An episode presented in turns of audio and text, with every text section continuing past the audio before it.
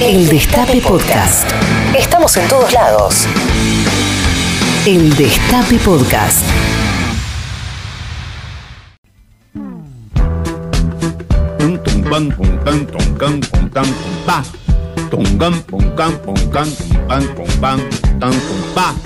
Ah, ah, ah, ah, ah.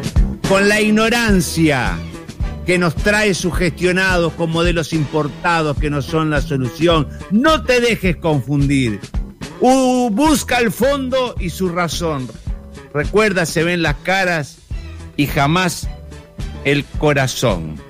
Eh, estaba tratando de acordar casi. Con esto de que no googleo y no escribo nada, solo miro la ventana y hablo con ustedes.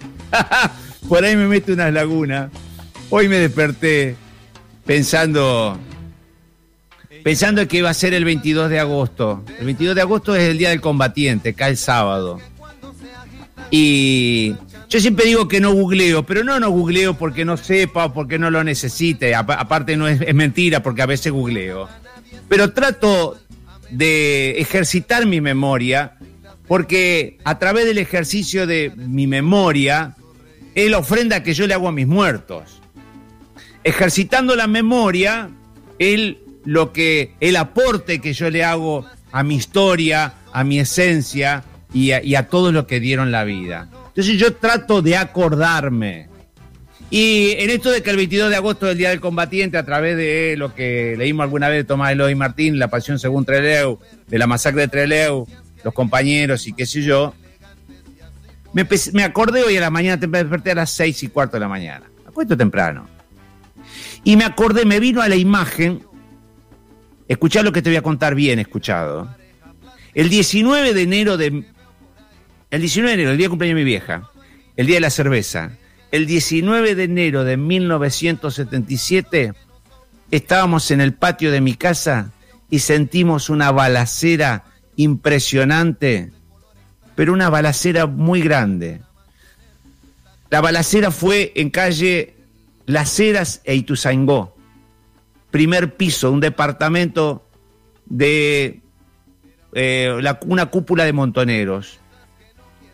Eh, nosotros, yo sentí los tiros, yo los sentí. Yo vivo eh, en Sarmiento al 6300, había como 30 cuadras de diferencia, pero yo recuerdo haber sentido los tiros.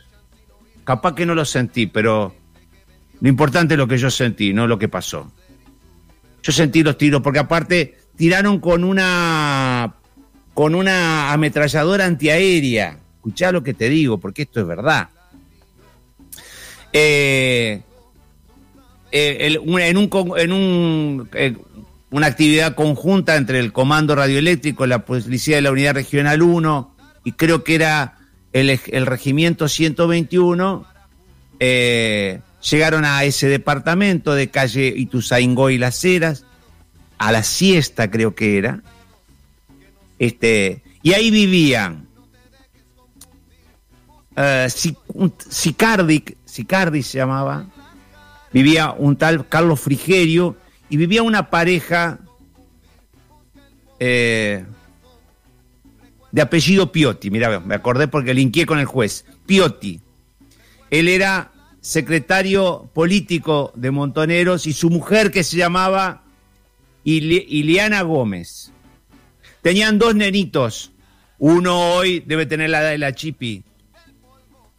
Eh, rodearon lo que fue ese departamento. Ese departamento durante muchos años eh, se costó que la, la, alquilaron, por aparte lo dejaron todo acribillado, todo como si fuera este, como un trofeo de guerra. Durante muchísimos años vos pasabas por ahí por calle Tuzaingó este, y mirabas a la derecha en la esquina, mirabas el ladrillo visto del edificio, los agujeros de, ese tiroteo feroz. Se me pone la piel de gallina cuando lo comento. Ahí mataron a todos, inclusive el, el, eh, el, Pioti este sale con el nene en brazos, lo matan y el nene de un mes termina llorando arriba del pecho del padre. Hoy ese pibe vive y cuando se hizo el juicio contra de lesa humanidad contra todos estos militares que fueron 80, que fueron hace algunos años atrás, yo creo que el pibe hasta declaró y todo.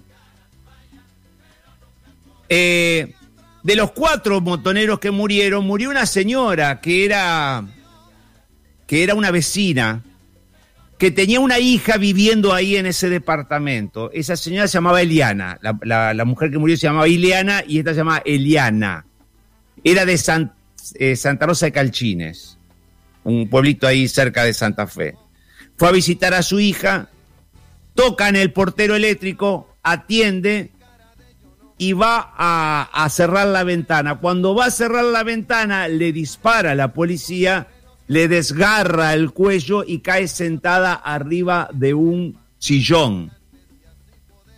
Eh, algunos cuentan y después en el juicio se comentó que había un tipo de, de investigación, uno de estos tipos de inteligencia, un tal Valdés, que que había sacado de un Chevrolet blanco un bazooka. Una cosa. Todo eso era comentario después, en el pueblo, en la ciudad, en el barrio. Año 77, no había nada. Todo era que yo te dije que vos me dijiste que se comentaba en la panadería. Mis tías y muchos parientes, y hasta mí, teníamos la creencia de que esa mujer había muerto porque dicen que la montonera le quiso dar el hijo para que se lo tenga, no se lo tuvo la señora y la chica esta, montonera, la mató. Todos creímos eso durante muchos años. Aún hoy, muchos de mis parientes cuentan la historia y cuentan de que la montonera mató a esa señora porque no le quisieron tener el nene.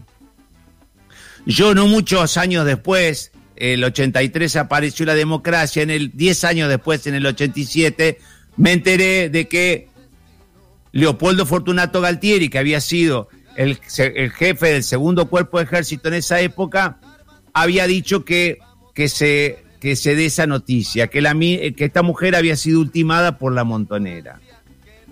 Todos creímos, y aún hoy, no obstante el juicio, porque viste gente que no quiere creer, no cree Así como recién decía Ezequiel Orlando, si vos querés creer que el costo laboral es, el, más caro de todo el mundo, y si te lo dicen dos o tres y vos lo querés creer, lo vas a creer, por más que te lo demuestren que no. Entonces mucha gente creyó de que esta mujer fue ultimada por esta montonera. La ignorancia. La ignorancia. Después se supo porque se hizo el juicio y se contó todo me llama la atención porque este chico hoy es un chico grande. La cantidad de historias. Yo no hago más que emocionarme cuando eh, yo cuento esas historias y, me las recuerdo. Digo, son fantasmas muy grandes. Entonces yo trato de memorizarlas y contarlas y memorizarlas para que queden, para que no desaparezcan para que alguien tenga que hacer el ejercicio de memorizarla, de no buscarla en Google. Si querés buscarla en Google y te vas a tener otros elementos que van a ser que van a ser el condimento de la historia, pero es bueno ejercitarla. La ignorancia es el gran enemigo. A propósito de lo que pasó ayer, la ignorancia, la ignorancia. Cuando mi papá me llevaba al club Alberdi, cito en calle Sarmiento y Ángel Casanelo, donde mi tío gordo pasaba el rolón de la cancha de bocha, yo siempre se los comento, pues ya se los comenté, pero el público se renueva, de que nosotros, mi viejo no hablaba mucho con sus amigos, porque eran ignorantes, pero tampoco hacían ostentación de la ignorancia, la vivían con vergüenza, el no saber. Entonces el silencio no molestaba porque no había otra cosa que hacer más que hacer silencio cuando no se sabe de un tema.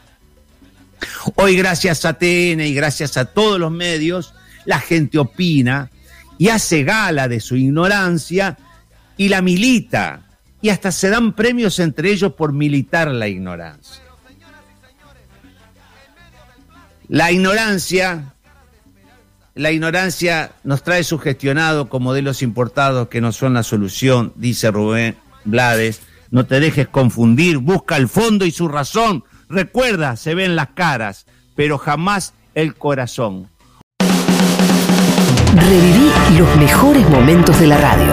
El Destape Podcast.